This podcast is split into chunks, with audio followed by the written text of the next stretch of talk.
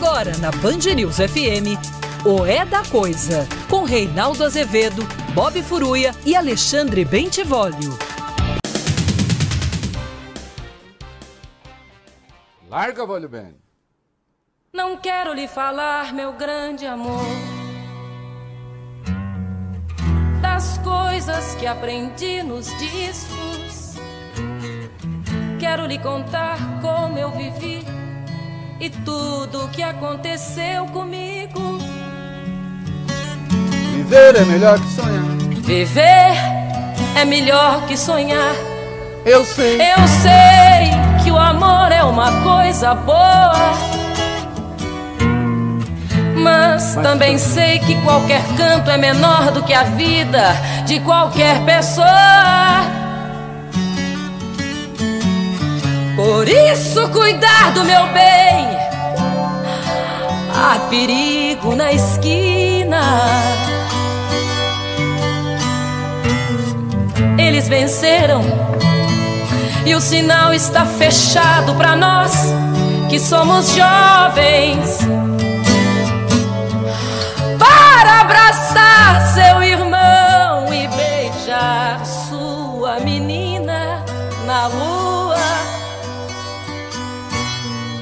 que se fez o seu braço, o seu lábio e a sua voz.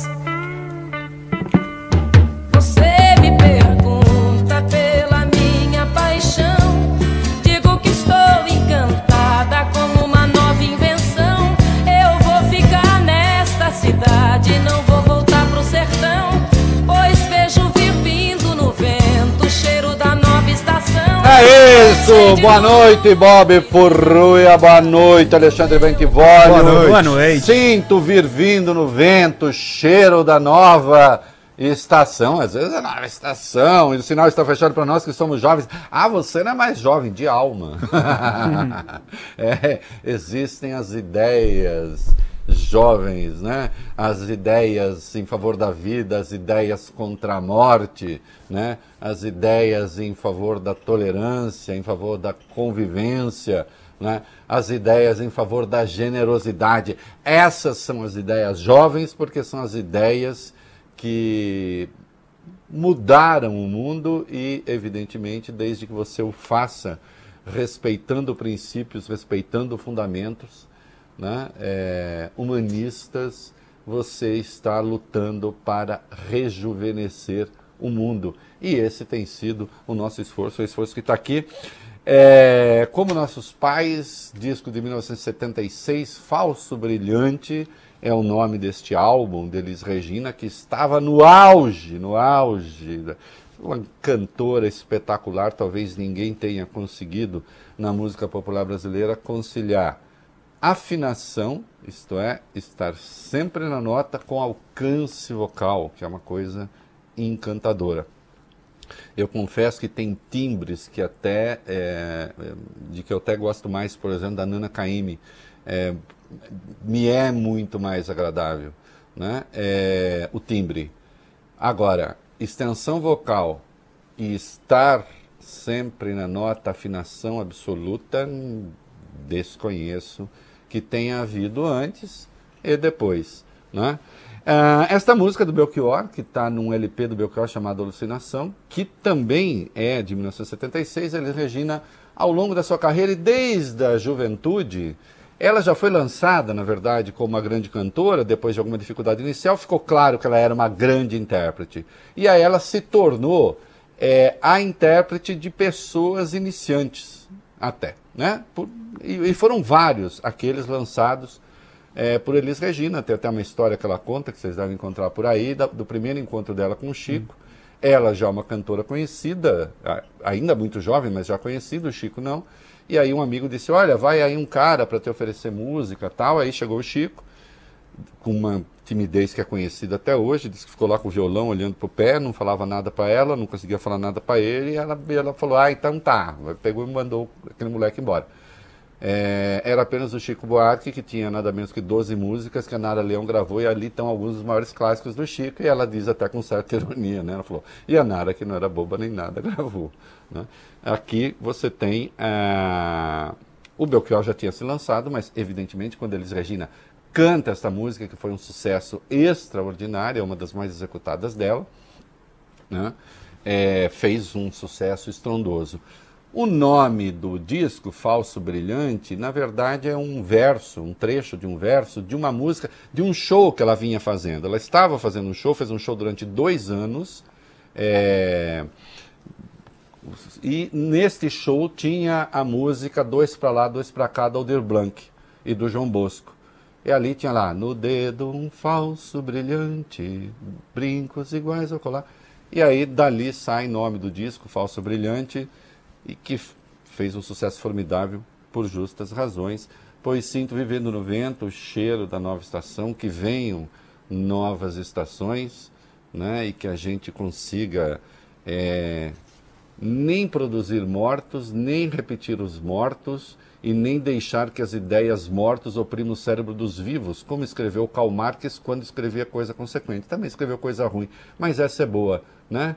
As gerações mortas não podem oprimir o cérebro dos vivos. Oprimir não, elas precisam informar e com informação libertar o cérebro dos vivos, né? Sim, Marx escreveu coisa, coisa, coisa ruim também, mas essa essa frase é muito boa o peso das gerações mortas não pode oprimir o cérebro dos vivos, não. Tem que libertar o cérebro dos vivos. Né? Olha aqui. Por falar em libertar o cérebro dos vivos, esse meu computador está. Aí, tirei. Eita. Não, piorei. e não, e o pior é que, eu, como eu sou muito mala com essas coisas, agora eu fico incomodado com isso, até eu não conseguir. Aê! Olha aqui. Presta muita atenção nisso aqui. Muita atenção eu vou falar, nós vamos falar da eleição da Câmara, do, do, do toma lá da cá, do Mercadão, que virou aquele negócio, do quem dá mais aí? Eita que eu estou querendo comprar, fui às compras e tal. Né? É... Vamos falar disso. Só que tem uma coisa fundamental aqui, porque aí diz respeito ao ordenamento do Estado de Direito de longo prazo. Né? Importam-me também as coisas de longo prazo. Aliás, é, deixa eu dizer uma coisa.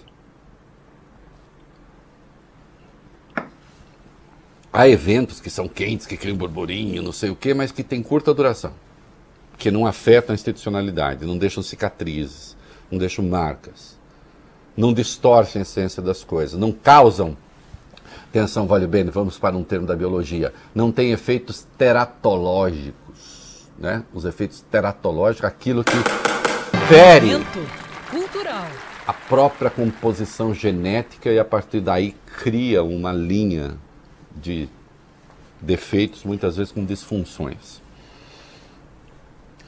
A Lava Jato há efeitos que são teratológicos e nós precisamos agora fazer uma engenharia genética aí para consertar. Este Jair Bolsonaro que está aí, indo ao Mercadão comprar deputados com emendas e liberações paralelas de verba e tal. Esse Bolsonaro que está aí isso foi fabricado pela Lava Jato, isso foi criado pela Lava Jato. À medida que a Lava Jato destruiu o espaço institucional da política e sob o pretexto de combater a bandidagem que havia e há, como estamos vendo, destruiu também o espaço da política e resolveu pegar pessoas ao arrepio da lei. Não respeitando o devido processo legal, não respeitando o Estado de Direito. E isto, meus queridos, a Vaza Jato deixou claríssimo em 105 reportagens, feitas pelo próprio Intercept Brasil, às vezes sozinho, às vezes em parceria com outros veículos de comunicação. Aliás, as 105 reportagens estão disponíveis no site. Tem até uma imagem que eu mandei, acho que vocês já pegaram, né? que é. Tá aí, ó. Leia todas as reportagens que Intercept e parceiros produziram para a Vaza Jato. Então tá ali. Agora vamos falar da operação spoofing. E só para lembrar, o Intercept recebeu de fonte anônima arquivos que traziam conversas entre procuradores e entre Deltan Dallagnol e Sérgio Moro. Deste arquivo, deste arquivo, produziram-se estas 105 reportagens e atenção, já se disse muito, muito, muito, muito mais do que o suficiente para ser declarada a suspeição de Sérgio Moro. Nessas coisas eu não tenho muito. Olha aqui, eu vou dizer com absoluta clareza: declarar a suspeição de Sérgio Moro com o que já se tem hoje, com o que está aí nessas 105 reportagens, não é mais só uma questão de direito, é uma questão de caráter, de vergonha na cara. E aí, meu filho, ou se tem ou não se tem.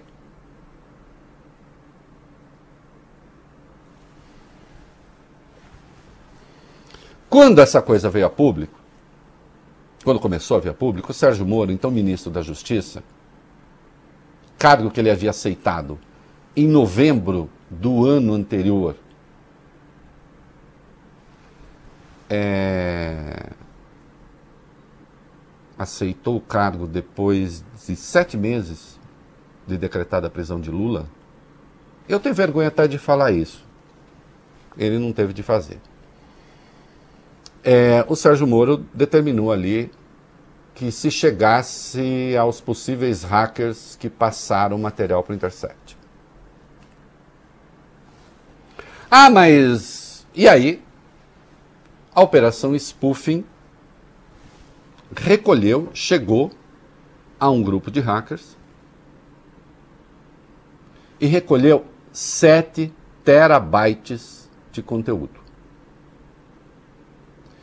Cada terabyte tem 1026 gigabytes. E Reinaldo, agora vai ficar. Eu já vou falar porque isso é importante.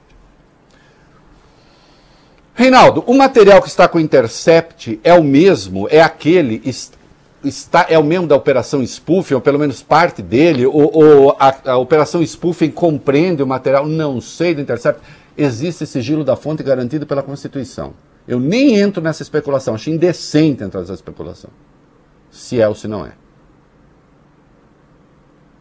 Mas eu posso comparar tamanho de arquivos. Aí eu posso. Ouça aqui. O Intercept recebeu 43,8 gigabytes.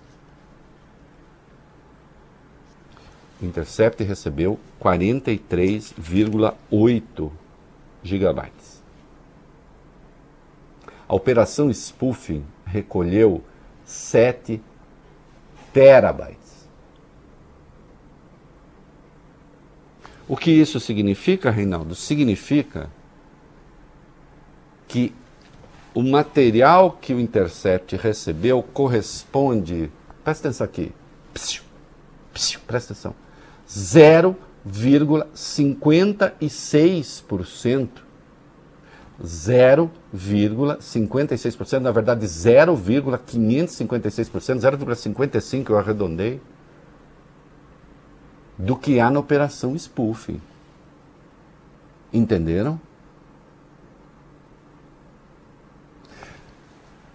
Digamos, e tudo indica que uma parte coincide mesmo, digamos que esse material, tudo que o Intercept tem, está contido nesse material da operação spoofing. A operação spoofing, não obstante, tem lá mais 99,5%. a que o Intercept e parceiros não tiveram acesso. Então, queridos, eu não tenho dúvida de que a terra vai tremer. Eu falo isso só para a gente se concentrar nas coisas importantes. Hoje eu estou vendo circular um monte de coisa aí. Vejam, apareceu aqui. Então tá lá uh, um trecho da conversa. É, Moro procura Deltan. Na mensagem cobra do então coordenador da lavagem de Curitiba uma manifestação contra a revogação da prisão preventiva do pecuarista Bunlai. Gente, isso já saiu. Isso tá. Isso tá na, na, nas matérias. Ou então, é... Sérgio Moro procura Dallagnol para passar ao procurador a dica de duas testemunhas contra Lula. Queridos, isto já saiu, isso é uma reportagem. É grave, é grave. Sabe o que é grave aí? Olha aqui. O que a Operação Spoofing está revelando, que está sendo a Operação Spoofing, repete com alguma sobra aquilo que Intercept e parceiros publicaram. E aí vem a desculpa ridícula. O Moura soltou uma nota hoje que é com a devida vênia, ministro. Eu tenho estômago forte, mas às vezes o senhor me provoca engulhos. Dizendo que, oh, não, sei o quê, aquilo é hackeamento ilegal, ninguém disse que é legal. E aí, uh, e aí afirma é, que não reconhece a autenticidade. Os procuradores vivem dizendo Sim, eu falei um terabyte e 1024 gigabytes. Ah, ah falei 1027. A minha mulher, por causa de. Olha, por causa de dois. Ela veio me falar que um terabyte é 1024 gigabytes, não 1026. e tá certa ela. É assim mesmo, tem que ser preciso. Viu? Ainda bem que sou só dois. Olha aqui. Vamos voltar. Aí o Sérgio Moro diz: não, porque não se sabe. Em última instância, você está dizendo, não se sabe se o material foi alterado ou não. Isso eles falaram muito sobre esse material do Intercept. Se tinha havido edição ou não. Claro que não houve edição. Era aquilo que estava lá. E atenção, o material da spoofing, eles também ficam levantando. Será que não teria havido edição? Vem cá. Quer dizer que então o Delgatti Neto, que estava com esse material, será que ele hackeou isso e falou assim: ah, agora eu vou alterar essas coisas só para incriminar o Moro, só para prejudicar o Moro e os procuradores. Quer dizer que ele sabia que ele ia ser pego, é isso? Ele alterou para, sendo pego, então, prejudicar o Moro e os procuradores? Essa resposta é ridícula. Essa resposta é ridícula. O que saiu até agora, com raras exceções, repete conteúdo da Vaza Jato. Conteúdo esse, todos eles que vieram acompanhados de reportagem e de apuração, porque isso é necessário, para que a coisa não fique solta, ninguém sabe direito do que está falando. Com extremo cuidado. Daí a credibilidade do material, inclusive. Agora, é evidente que virão coisas do arco da velha. Eu não tenho dúvida disso. Eu não tenho dúvida disso. Não só desse arquivo, como agora da quebra do sigilo da operação como um todo. E de outros documentos da operação.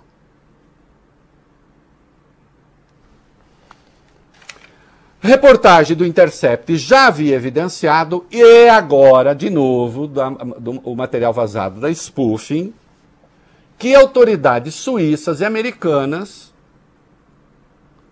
colaboraram ativamente na investigação da Odebrecht com vistas ao acordo de leniência da empresa. E ali, numa das falas, o Deltan Dallagnol deixa claro que aquela colaboração está sendo feita em sigilo, ninguém sabe.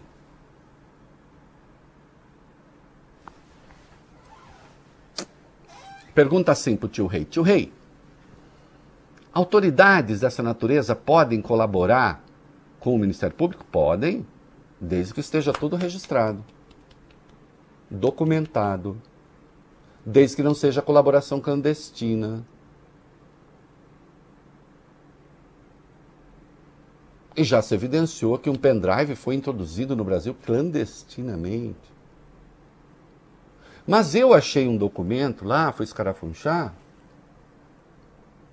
o Ricardo Lewandowski, ministro Ricardo Lewandowski, perguntou à corregedoria do Ministério Público, da PGR, sobre a colaboração de suíços e americanos. E obteve como resposta esse documento que vocês vão ver aí, né, que está sendo exibido pela primeira vez com exclusividade aqui, que eu saiba. A corregedoria disse, especificamente em relação ao questionamento feito, informou que não há registro naquela secretaria de contatos ou tratativas estabelecidos entre autoridades brasileiras e dos Estados Unidos da América ou da Suíça para a celebração de acordos de leniência com o grupo empresarial Odebrecht.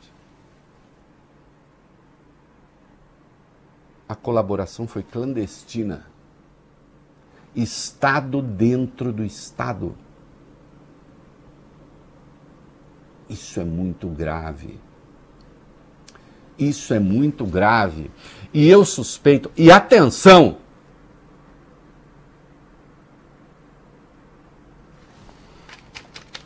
A defesa do Lula até agora, até o último balanço, tinha tido acesso a 740 gigabytes. Menos de um gigabyte, pouco mais de 9% do total. E disso tudo tinha conseguido avaliar só 10%.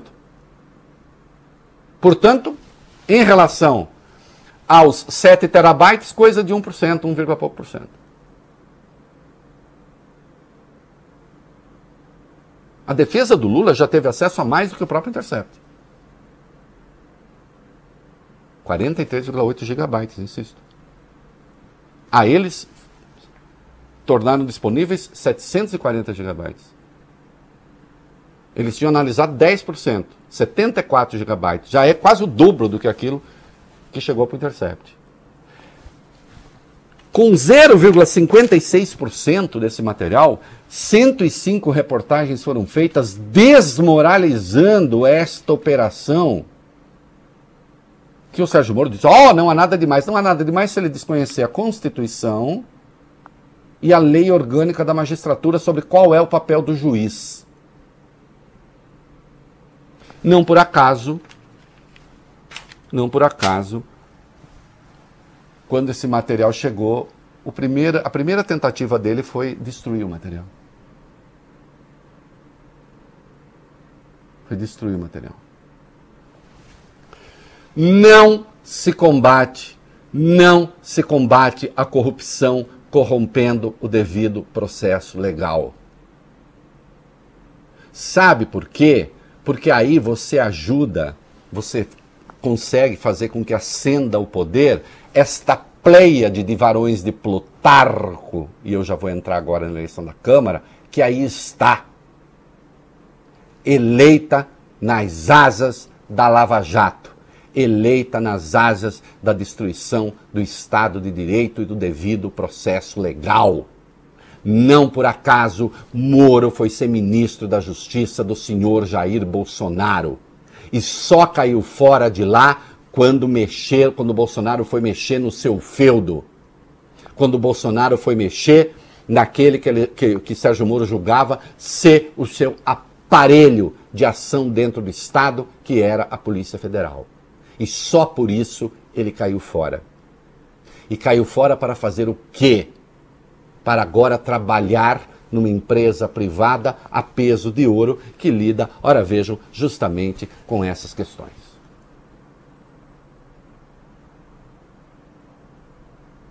Senhor Edson Fachin, que ainda não votou a suspeição do Moro, não é mais questão de justiça apenas, de direito apenas, é de caráter. Senhora Carmen Lúcia, não é mais uma questão de justiça apenas de direito, é uma questão de caráter. E aqui, para deixar claro, esta suspeição vale para o processo que diz respeito ao apartamento, mas é evidente que em seguida tem que ser discutida também a questão do sítio.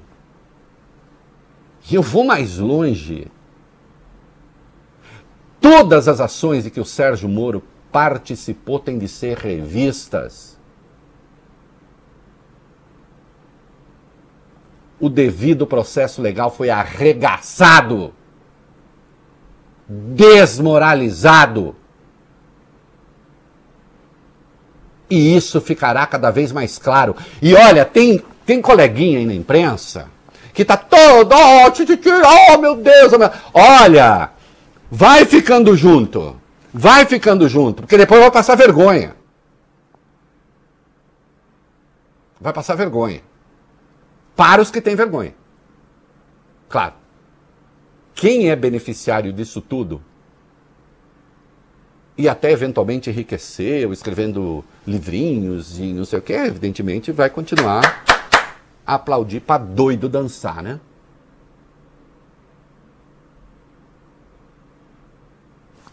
Falei? É...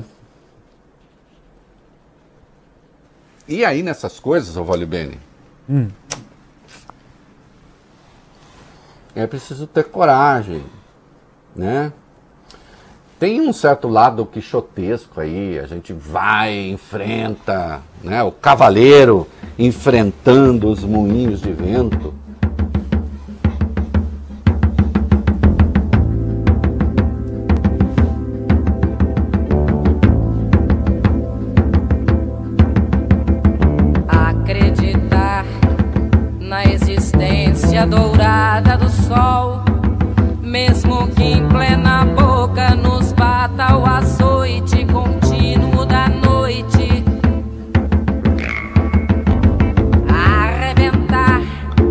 Correntes que envolvem amanhã. Envolve o amanhã. Despertar as espadas, esfinges das, das encruzilhadas. Todo esse Todo tempo. Esse tempo foi igual, foi a, dormir igual a dormir no navio. Sem fazer sem movimento. Fazer movimento, mas tecendo o fio da água e do vento. Aê! Cavaleiro e os Moinhos, Alder Blanc e João Bosco. Estamos tecendo os fios da água e do vento. Também está em falso brilhante João Bosco, Alder Blanc, que a, a, a Elis Regina, sim, já tinha uma trajetória, mas a Elis Regina lançou assim para o grande público e, e, e, fez a coisa explodir. Né? Alder Blanc, um dos maiores letristas que o país teve, João Bosco, um músico espetacular, e tem essa música muito bacana. Vamos falar de negócios? Vamos. É, porque é, tem o lado negócio, esse programa tem o lado negócio, tem o lado. É. nenhuma empresa. Aliás, esse programa, é, é, essa, esse programa, essa turma chama assim: nenhuma empresa e muitos negócios. Nenhuma empresa, grandes negócios. Né? Nenhuma empresa, grandes Vamos para o lado, nenhuma empresa, grandes negócios. Insisto com os varões de Plutarco que chegaram a poder nas asas de Sérgio Moro, de Deltan Dallagnol, de todos esses patriotas que estão aí honrando a democracia e o Estado de Direito. Ai, a sessão para eleger, Reinaldo, a nova mesa diretora da Câmara será aberta pelo atual presidente Rodrigo Maia às 19 horas, 7 da noite daqui a pouquinho.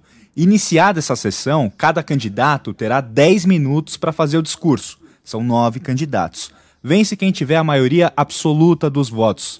Deputados votam para todos os cargos de uma só vez: presidente, primeiro vice. Exato presidente, primeiro vice, segundo vice, primeiro secretário, segundo secretário, etc, etc, etc. Num primeiro momento, porém, é divulgado apenas o resultado para o cargo de presidente da casa. Exato. Olha, tem um monte de candidato, mas evidentemente, é, vamos ver o que vai acontecer ali. Pode até ser que essas candidaturas, outras, impeçam que alguém é, consiga os 254 votos. Logo, o governo quer ver se consegue 254 votos e ganha na primeira votação. O Arthur Lira, obviamente, é o franco favorito, depois que neste domingo os, os, os Democratas é, retirou o apoio formal à Baleia Rossi e declarou a independência.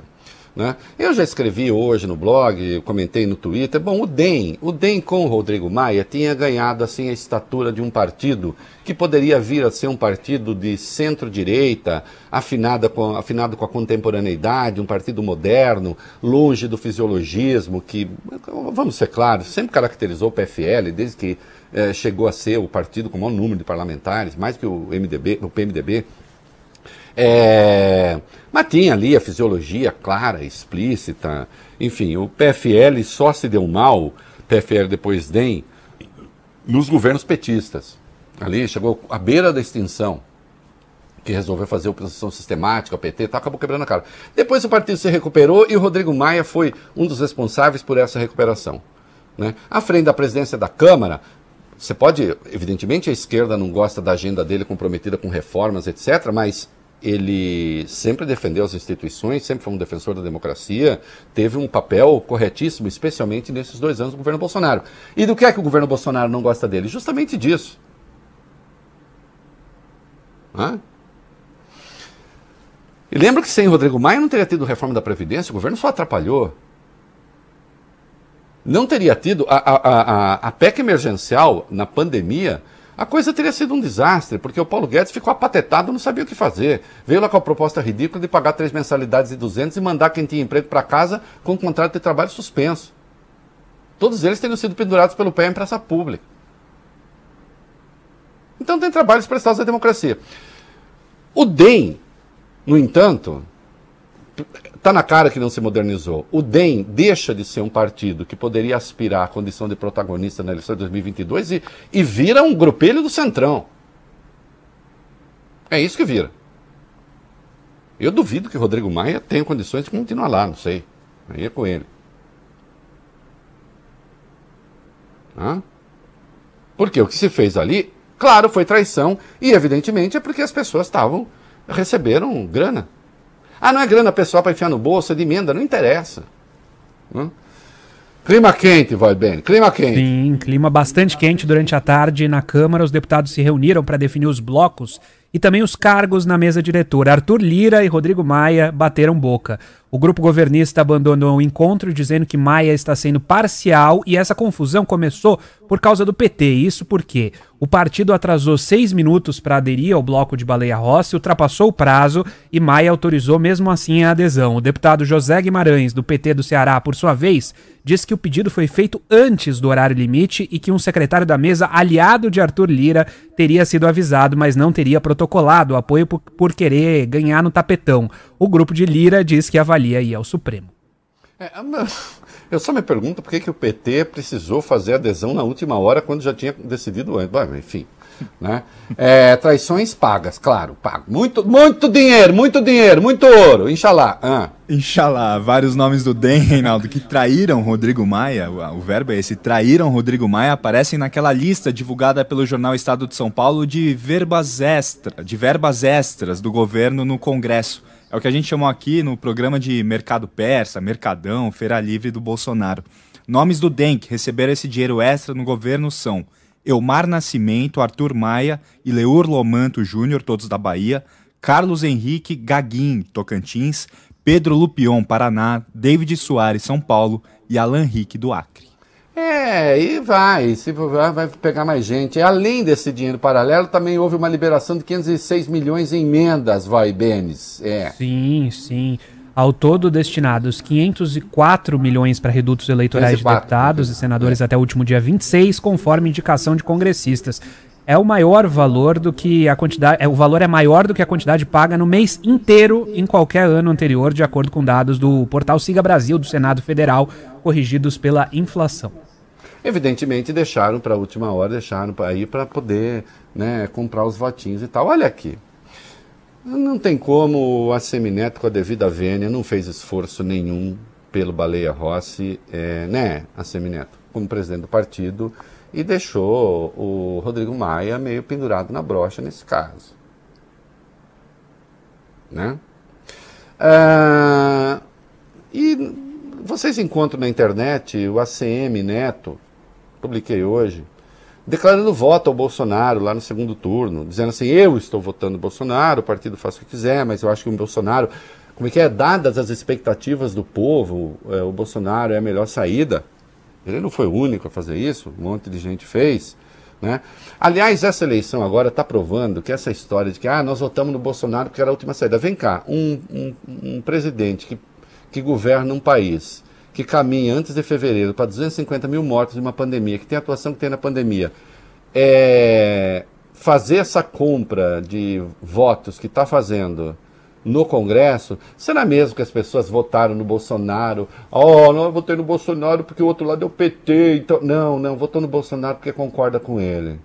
Porque gosta das barbaridades que ele diz. Vamos ser claros? Ou agora baleia Rossi é algum comunista? Teve um cara aí do DEM que falou assim: não, baleia Rossi com a gente de esquerda, baleia Rossi de esquerda. Mas nem você comendo muita banana você chega a essa conclusão. Né? É porque concorda, é porque gosta. Agora, não é fácil conquistar o coração de um Bolsonaro. Não. Então a CM Neto não se mobilizou para o Baleia Rossi, deixou a coisa correr solto. A traição no DEM começou lá na Bahia, com a turma sob influência dele, ele preside o partido. É o cara que fez declaração de voto no Bolsonaro tão logo saiu o resultado do primeiro turno. E aí, neste domingo, ele chegou a Brasília para fazer a reunião com a turma do DEM. O que, que aconteceu? Aí, Reinaldo, um grupo de bolsonaristas hostilizou a ACM Neto, presidente nacional do DEM. A ACM foi perseguido aos gritos por um grupo de apoiadores do presidente Jair Bolsonaro no aeroporto de Brasília. A gente separou o vídeo para vocês. Põe aí, vai. Fora ACM! Fora ACM! Fora ACM! Fora Nanico! Fora ACM! Fora ACM! Bandido comunista! Fora ACM! Bandido comunista! Fora ACM! Bandido comunista! Fora ACM! Bandido comunista! Fora ACM! Bandido comunista! Fora ACM! Bandido comunista! Vai pra Cuba, ACM! Vai pra Cuba pariu! Fora bandido! Fora bandido! Capacho socialista! Capacho socialista!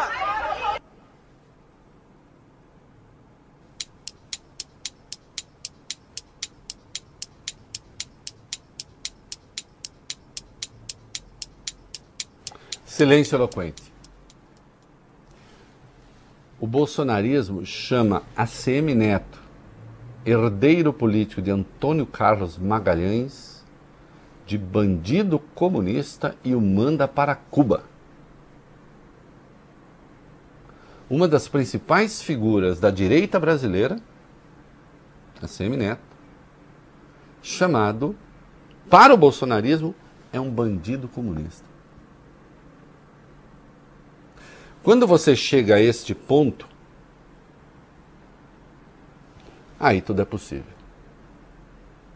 A CM este, que na prática atuou em favor da eleição do candidato do governo. Tá bom assim? Pois bem, vamos para o comercial. Daqui a pouco a gente volta. Todo esse tempo foi igual a dormir no navio, mas ó, tecendo o fio da água e do vento. Estamos tecendo, estamos tecendo, estamos tecendo. Vamos lá. Será que renda fixa ainda vale a pena? Muito bem, estamos de volta. Já teve a votação lá no Senado, né? Vai começar a apuração. Isso. É, o resultado está meio definido ali, a gente já fala aqui. Ah, e aí, meninos, o que, que nós temos aí? Vamos lá. Hum, Quatro minutos, né, vacinas. Voz? Isso, isso. Vamos falar sobre as vacinas, porque as doses estão chegando, Reinaldo. O estado de São Paulo deve receber na próxima quarta 5.400 litros do insumo necessário para a produção da Coronavac. Segundo o governador João Dória, a chegada do lote está prevista para as 11h30 da noite no Aeroporto Internacional de Viracopos, em Campinas. O Instituto Butantan afirma que com essa matéria-prima produzirá em 20 dias cerca de 8 milhões e 600 mil doses do imunizante. É, importante, porque o Brasil, é, evidentemente, nós temos 10% das mortes mundiais, né, das mortes no mundo, quase 10% dos casos, pelo menos dos casos reportados, né? E é, a vacinação no Brasil representa coisa de 2% do que se aplicou no mundo. É mais um índice, isso chama índice de eficiência, uh, índice, UIFSG, índice de eficiência do Sargento Garcia. e isso, obviamente, porque tem a Coronavac, que eles tentaram sabotar. Como esquecer o Sargento Garcia, também conhecido por General Pazuello, no dia 8 de dezembro, em reunião virtual com os governadores, prevendo para março a vacinação. Ele diz, não, não, Anvisa em menos de 60 dias não libera nada. Né, general? Que coisa. É, e mais insumos, mais insumos, mais insumos! Venha, insumos. venha insumo. É, além vem, dessa carga. Vem em mim, insumo! Vem em mim, insumo. além dessa carga, Reinaldo, que chega na quarta, Dória anunciou hoje a liberação pelo governo chinês de um novo carregamento com 5.600 litros de insumos para a fabricação da Coronavac. Carga que deve chegar ao Brasil até o dia 10 de fevereiro e é possível produzir com ela quase 9 milhões de novas doses pelo Instituto Butantan. Somando então as duas remessas, essa de quarta e essa próxima até dia 10, serão 17 milhões e 300 mil novas doses da Coronavac. E um outro número importante, de todas as vacinas disponíveis no Brasil até o momento, 80% foram fornecidas pelo Instituto Butantan. É, né? Lembra? Ah, vai virar dragão! Dragão não, é jacaré. Jacaré. Né? Jacaré, que eu até contestei aqui, que eu disse, é uma impossibilidade a biologia desconhece, a história da evolução desconhece jumento virando jacaré. Não acontece. Né? Ah, nossa, com tudo isso, será que chega em mim? Tomara que chegue em mim, que dê tempo de chegar em mim. Né? Estou com saudade do Bob Furui. Oh, vem cá, hum. outras vacinas aí. O Ministério da Saúde negocia um acordo para a compra de doses da vacina desenvolvida pela Johnson Johnson. Na semana passada, o laboratório informou que o imunizante testado, também aqui no Brasil, tem 66% de taxa de eficácia contra casos considerados graves e moderados. Entre as vacinas, é a única que tem apenas uma dose. No sábado, a Janssen, a divisão farmacêutica do grupo, afirmou que vai disponibilizar o imunizante na quantidade de condições que vierem a ser acordadas com o governo. Nesse mesmo dia, o presidente Jair Bolsonaro admitiu a possibilidade de adquirir a Sputnik V, se a vacina Gente, russa. Vamos falar Sputnik 5, porque esse V aí é 5, não é? É 5. Sputnik vê se a vacina russa for aprovada pela, pela Anvisa, essa Sputnik 5.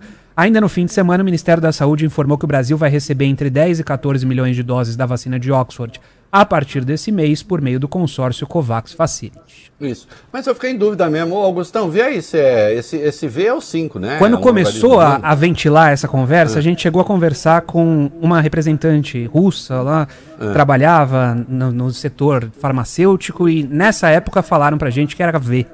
É V? É. Ah, é? V de vacina. Ah, então é V. É. Então é V. Então aquele meu amigo que falou outro dia que era 5, olha aí, ó. Tirei a dúvida no ar aqui. Que amigo, não vou contar.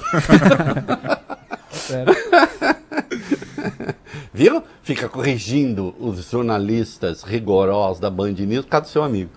Vacinação no Rio, rapidinho, vai. O Rio começou a vacinar hoje os idosos, Reinaldo. Primeiro aqueles que têm 99 anos ou mais, amanhã serão os maiores de 98, quarta 97 e assim, e assim por diante até fevereiro. A ideia é que a cidade do Rio dê a primeira dose a todos os idosos com mais de 80 anos. E até chegar aos meus 39 vai demorar, mas ainda bem que eu estou em São Paulo. Vamos para o comercial, esse Tudo bem, molecada, vamos aí com a partida 12, que eu depois desse esse, um restinho que sobrou aí, eu, eu rearranjo aqui. Vamos tá lá. bom. O presidente da Câmara, Rodrigo Maia, não deve aceitar nenhum dos pedidos de impeachment contra o presidente Jair Bolsonaro. Ele chegou a cogitar essa possibilidade no fim de semana, depois de o DEM, como a gente disse, anunciar que não iria apoiar a Baleia Rossi. Diante do risco, vários parlamentares do centro do espectro do centro político, parlamentares governistas e até mesmo integrantes do governo telefonaram para Maia na tentativa de fazê-lo desistir da ideia. Do outro lado, nas redes sociais, a pressão pelo impeachment aumentou. A hashtag Coragem Maia ganhou força nas últimas horas,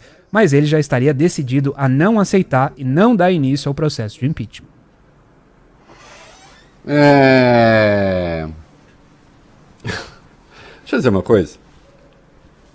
Aliás, o Bolsonaro hoje resolveu fazer uma gracinha, né? falou para o Maia, seja feliz, tudo acaba um dia, meu mandato vai acabar um dia, nós devemos nos preparar para este momento aí. Hum. Meu Deus do céu. É, é seu, seu mandato vai acabar um dia, Bolsonaro. Pode acabar 2022, pode acabar antes. Não sei, pode chegar a 2026. A, a, atenção, ser reeleito eventualmente em 2022 não quer dizer que chega a 2026. A Dilma foi reeleita em 2014. E começou a cair no dia 2 de dezembro, acho, quando o, o, o presidente da Câmara, então Eduardo Cunha, deu encaminhamento ao processo de impeachment. Se vocês olharem meu blog, meu Twitter, é, eu não dei bola para esse negócio de que o Maia pudesse é, tocar o impeachment. Nunca acreditei nisso, nem faria sentido. Quando eu digo não fazer sentido, olha aqui. Eu vi hoje, às vezes os colegas de esquerda levam muito a sério uma expressão que eu sempre detestei e da qual sempre falei mal, que é vontade política. Ai, basta ter vontade política. Fica parecendo que se você tiver vontade política, você vai, soma o quadrado dos catetos e dá uma coisa diferente do quadrado da hipotenusa. Vontade política no sentido de ter disposição de fazer as coisas, de apresentar propostas, emendas, projeto de lei, é, é, mobilizar a sociedade, sim, isso é necessário. Agora, eu me incomodo com basta ter vontade política, porque não basta. Bom, sem vontade você não toma nem um chicabom, né? Seria horrível tomar um chicabom, alguém forçando você a tomar um chicabom, não é isso? Uhum. Não é mesmo? É preciso ter vontade até para tomar um chicabom. É preciso ter vontade para levantar a cadeira. Sim, vontade é importante. Agora, vontade não muda o mundo. É preciso construir coisas. É preciso construir circunstâncias. Né? Meus queridos, tudo indica, tudo indica que o candidato do Rodrigo Maia, das oposições e dos sensatos, será derrotado na disputa pela presidência da Câmara hoje. E que vai vencer Arthur Lira. Um cara do Centrão, que fez acordo com o presidente que comanda o país, que vai chegar a fevereiro com 250 mil, ao fim de fevereiro com 250 mil mortos que se comportou como se comportou durante a pandemia. É uma, isso em si é uma vergonha. Agora, vem cá. Para o encaminhamento do processo, para que o processo de impeachment ande na Câmara, precisa de 342 votos. Para Baleia Rossi, bastaria 254 para se eleger.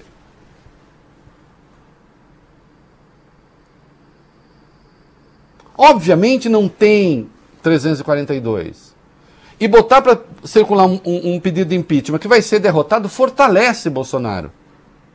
Mas isso, Deus do céu, olha, tem coisa que é massinha um de política. Eu sei, hoje a política se faz muito nas redes sociais. Como rede social cria esse climão, e como na rede social costuma ser o seguinte: você costuma falar mais com pessoas que pensam como você, Aí você acha que se você, mais 10 amigos e mais sei lá quantos que seguem pensarem a mesma coisa, então é verdade. Por que Maia não encaminhou antes? Porque não dava. Porque seria derrotado. Porque não está conseguindo. Vem cá, se ele encaminha isso, Jair Bolsonaro está comprando como está comprando para eleger o presidente da Câmara, quanto ele compraria para não ter a maioria os 342 para encaminhar o impeachment. Ah, mas e no caso da Dilma? Peguem o fermento político, econômico, social que havia naquele caso e que há agora. Desculpe, são coisas incomparáveis ainda. E eu considero sim que o quadro humanitário hoje é muito pior do que aquele. É óbvio que é. Mas esse é o meu juízo, não é o juízo das pessoas. Pelo amor de Deus. Não, é claro que eu considero que 226 mil, acho 227 mil hoje, mortos, muitos deles em razão da negligência, constituem um quadro gravíssimo. Jair Bolsonaro deveria ser empichado 23 vezes. Aliás, esta compra agora em massa de voto é crime de responsabilidade também. 24 crimes de responsabilidade. Leiam a Lei 1079. Leiam a Lei 1079. Isso, quando menos, é má gestão do dinheiro público, porque instrumentalizada e é isso está impedindo o livre exercício de um poder, à medida que você vai lá comprar consciências. É crime de responsabilidade. 24 impeachments para ele. Mas impeachment requer, o crime de responsabilidade existe, mas requer também as condições políticas. Quer impeachment? Não é ficar aqui no Twitter. Impeachment. Vai, Maia, Maia, coragem. Hoje li um cara de que eu gosto dizendo. Ah, não, porque ele ficou aí esse tempo todo justificando o Bolsonaro. O Maia não justificou o Bolsonaro nunca. Quando?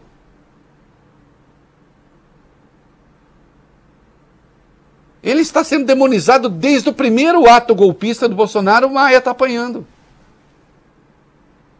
Batem até em ACM Neto.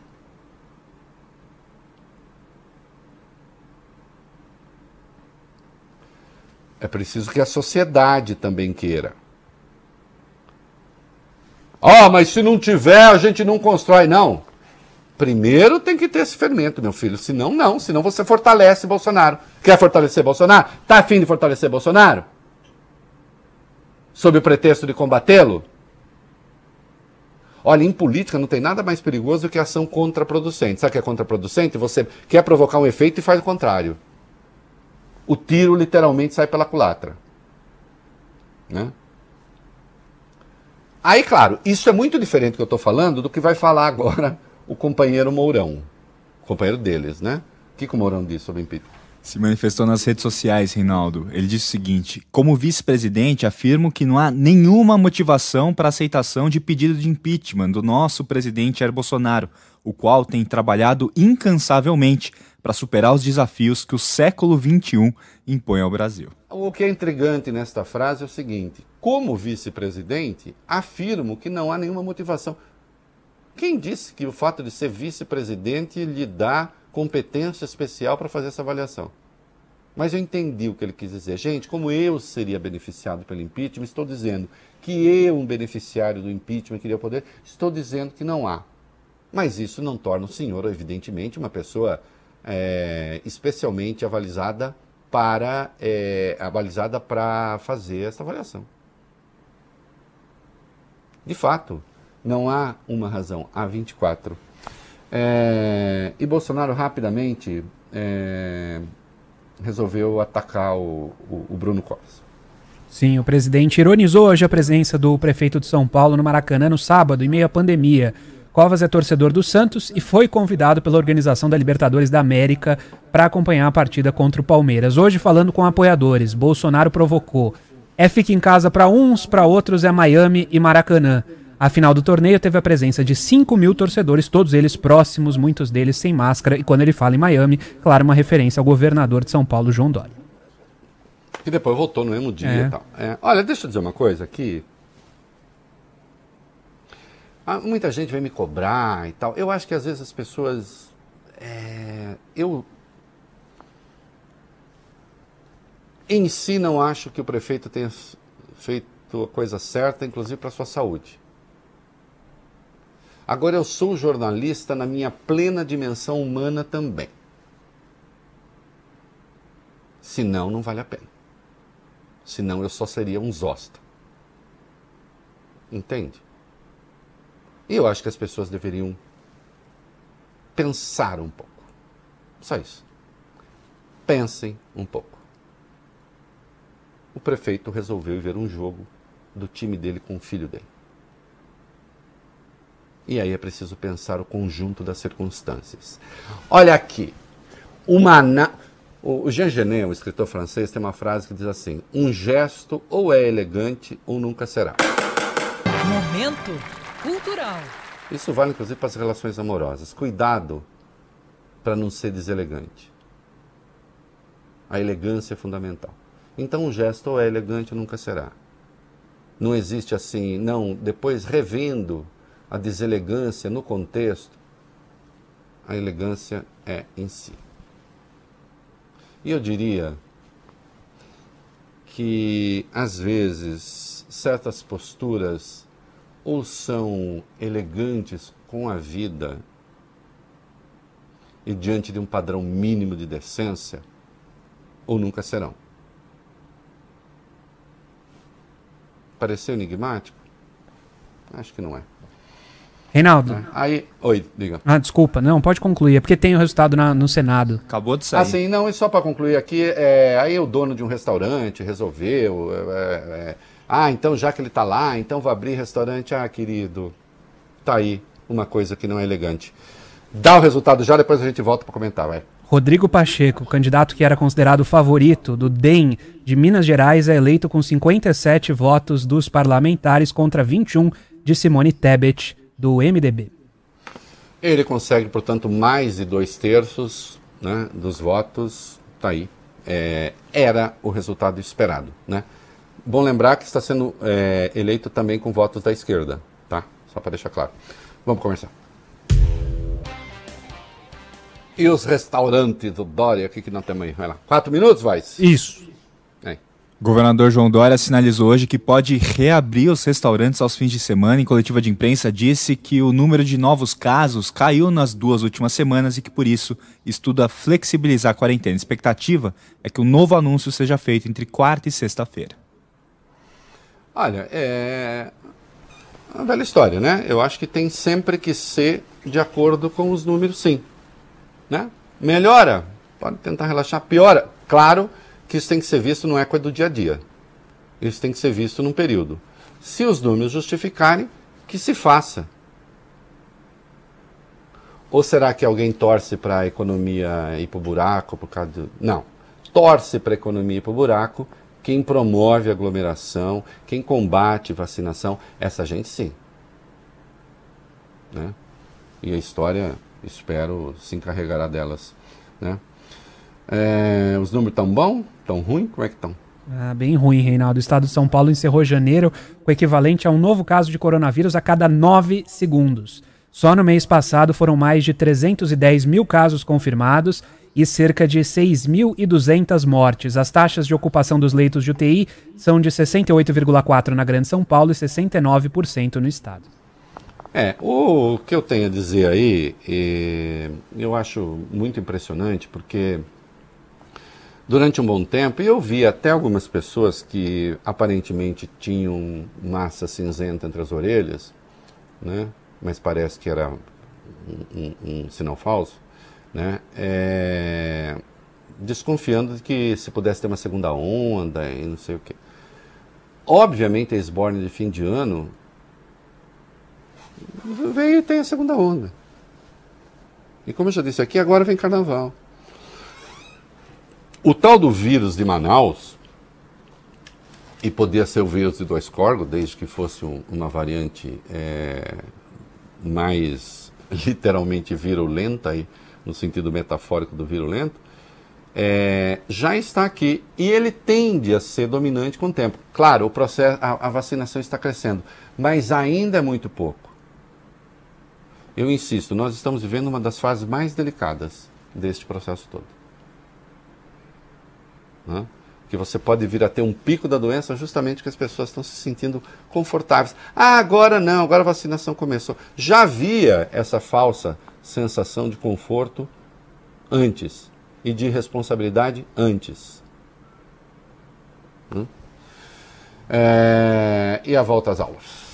Aulas foram retomadas hoje nas escolas particulares de todo o estado de São Paulo. Na rede pública, o retorno está previsto, Reinaldo, para segunda-feira que vem, dia 8 de fevereiro. A capacidade dos alunos por sala foi limitada a 35%. É, e o ensino deve acontecer em esquema de rodízio e continuar de forma híbrida com aulas virtuais, também obrigatórios de máscara, medição de temperatura, álcool gel para todo mundo, distanciamento social para estudantes. É, ok, e eu acho que isso precisa ser acompanhado detidamente. Né? É preciso saber se você vai ter um crescimento ou não de contaminações que possa estar ligado a essas, a esses jovens, esses adolescentes. Se sim, tem que suspender. É simples assim. Ah, não, eu considero que a educação é um valor tão absoluto como a vida. Então sai de perto de mim. Porque se não tiver vivo, não aprende nada. Né? Então eu preciso ver. Não está contaminando? Ah, não está contaminando. Então tá bom. Não, está dentro da taxa normal que há no resto. Então tá certo. Então que se continue. Viva a educação. Aliás, viva sempre. Submetidas às condições de dignidade e vida. E Belo Horizonte, rapidinho. Falando em reabertura, a cidade de Belo Horizonte, capital mineira, começou o mês de fevereiro com quase tudo funcionando. O prefeito Alexandre Calil tinha determinado uma quarentena rigorosa diante do aumento de casos, só que hoje começou uma flexibilização. Voltaram a funcionar lojas de ruas, shoppings, academias, clubes, museus, cinemas, uma série de estabelecimentos, Reinaldo. É, quando ele fez isso, tá, a taxa de UTI estava em 90% e agora está em 74%. Isso. Continua ruim. É. Né? Continua muito ruim. É bom que fique claro. É bom ficar atento. É isso aí. Ai, ai. É, bom, definido o resultado no Senado, né? Agora a Câmara está marcada para as 19, né? Isso. Isso. Isso. Vamos ver se dá resultado ainda enquanto a gente está aqui, né? Difícil. É, olha aqui. 19 já deveria ter acontecido, evidentemente vai demorar. O Fux fez a primeira sessão de abertura, vocês se lembram que ia ser virtual, né? Aí o Bolsonaro, que foi às compras no Legislativo, uhum. quase que resolveu invadir também o Judiciário, né? E aí o Fux topou uma sessão presencial, mas aí bateu o cabelo.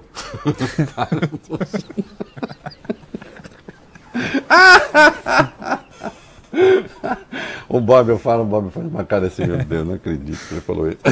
Falei, Bob. Fux bateu o cabelo pro Bolsonaro. Falou mesmo, falou mesmo. Como diz minha mãe quando fica bravo, falo mesmo. É isso aí, vai. E ele disse, Reinaldo, que a vacina vencerá o coronavírus e que a racionalidade vencerá o obscurantismo. Fux fez um minuto de silêncio em homenagem às vítimas do coronavírus e defendeu a ciência no discurso dele.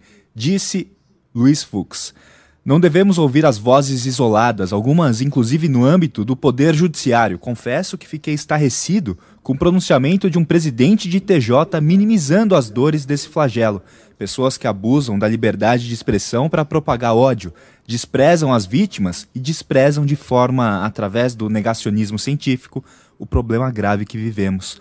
É tempo de valorizarmos as vozes ponderadas, confiantes e criativas que laboram diuturnamente nas esferas pública e privada para juntos vencermos essa batalha. Olha, ministro, eu concordo com essa sua fala, obviamente. Não é porque o senhor costuma dizer algumas coisas não muito certas que vai dizer sempre coisa errada. Não, a coisa está certa. Ele está se referindo ao presidente do TJ do Mato Grosso do Sul, Carlos Eduardo Contar, que ficou fazendo defesa de tratamento ineficaz, que ficou dizendo barbaridades. Né? E, claro, diante de um negacionista, fez uma fala muito dura. Né? E está certo fazê-lo. Agora, eu lembro que o senhor é presidente do Conselho Nacional de Justiça. Né? E compete ao Conselho Nacional de Justiça quando um magistrado faz, comete o despropósito que cometeu este senhor presidente do TJ no Mato Grosso do Sul, tomar providências também. E mais, liberdade de expressão é uma coisa, abuso da liberdade de expressão costuma se chamar crime. Que é uma confusão que as pessoas gostam de fazer por aí. Né? E aí, numa, numa sessão presencial, né, é, que não deveria ser presencial. Por quê? Cedeu à pressão de Jair Bolsonaro. Aliás, Jair Bolsonaro, que acaba de, na internet, é, saudar a vitória do, do Rodrigo Pacheco no Senado, lembrando que a votação foi em papel. A votação é em papel desde sempre para esse tipo de, de coisa.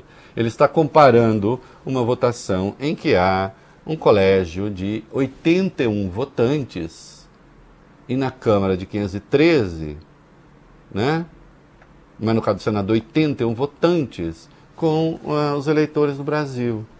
e mais uma vez investindo na sua tese furada né, da, da, da, da, da suposta conspiração.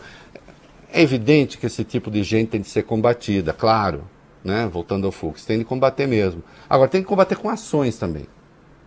Não basta ficar só é, fazendo ali um troço retórico, grandiloquente, tal, que pode ser muito bacana, mas acaba sendo bastante contraproducente. Né? E olha, gente, tudo é difícil, tá as coisas estão complicadas, né? É, mas eu peço especialmente à juventude, não desanime, né? Vocês, você sabe que tem uma música linda chamada 20 anos Blue, da, da, da Elis Regina, do Vitor Martins e da Sueli Costa, que trata justamente né, desse, dessa coisa, dessa necessidade de mudar o mundo, de mudar as coisas. Num disco da Elis que acho que é de 72, né? Tá aí, vamos ver. O Vale Bem aí começou. Tenho mais de mil perguntas sem respostas. Estou ligada no futuro blue. Os meus pais nas minhas costas, as raízes na marquise. Eu tenho mais de vinte muros. O sangue jorra pelos furos, pelas veias de um jornal. Eu não te quero, eu te quero mal. Essa calma que inventei, bem sei. É isso aí, música lindíssima. Aliás, pouco ouvida, procure 20 anos Blue. Evidentemente, o Blue aí é, tá no sentido. Primeiro é um blues, né? Um blues que remete à ideia da tristeza, da melancolia, assim como a palavra blue no sentido metafórico, né? Linda música. Ouçam depois. Comercial, vale bem? Muito bem, meninada. É... O que, que nós tem aí é... sobre. Bom, a volta ainda do, do prefeito. Vamos lá. Dois minutos, voz? Dois minutos. É. Prefeito de São Paulo, Bruno Covas, reassumiu hoje a cidade depois de duas semanas de licença médica para repousar depois de uma série de sessões de radioterapia. Covas havia se licenciado no último dia 18 de janeiro e durante esse período, o vice, Ricardo Nunes, que é do MDB, assumiu a gestão da cidade pela primeira vez.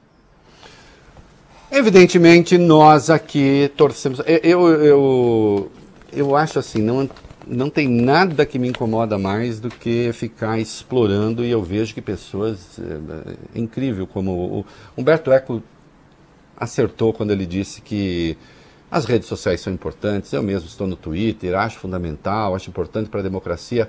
Agora, é claro, é claro que também liberou o bueiro do capeta, né?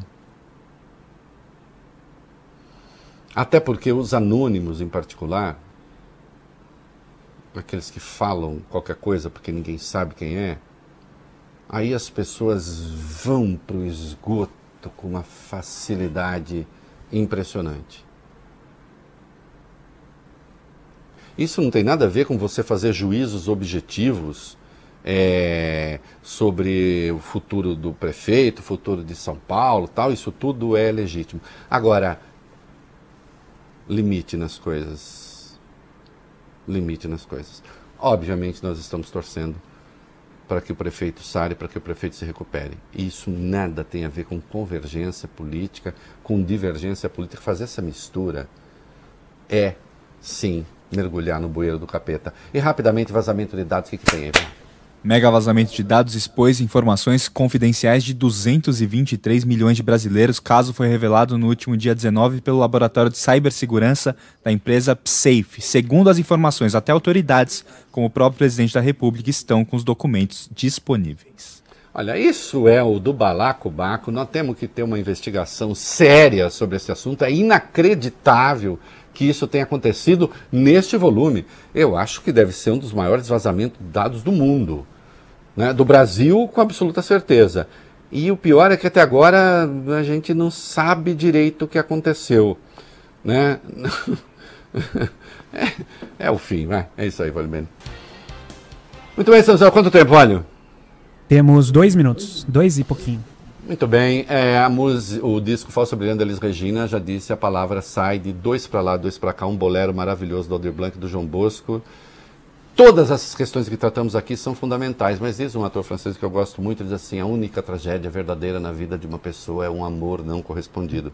Então eu adoro as músicas de amor, as músicas de fossa. Esta maravilha que está aí no disco da Elis Regina de 1974. Essa música não é do Falso Brilhante, embora tenha dado o nome Falso Brilhante. Tchau, até amanhã, adorei.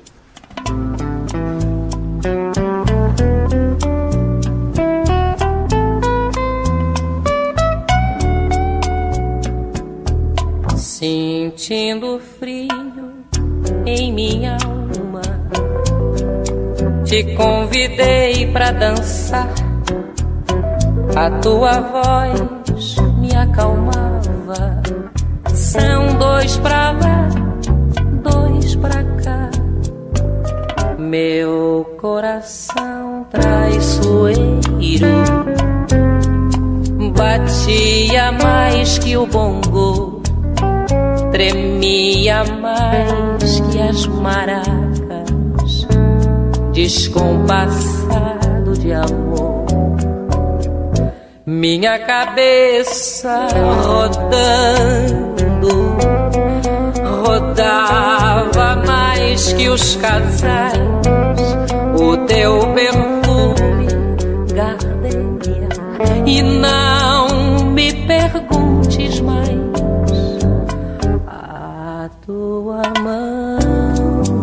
pescoço, as tuas costas macias.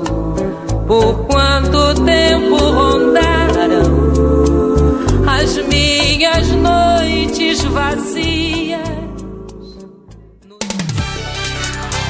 Você ouviu o É da Coisa na Band News FM.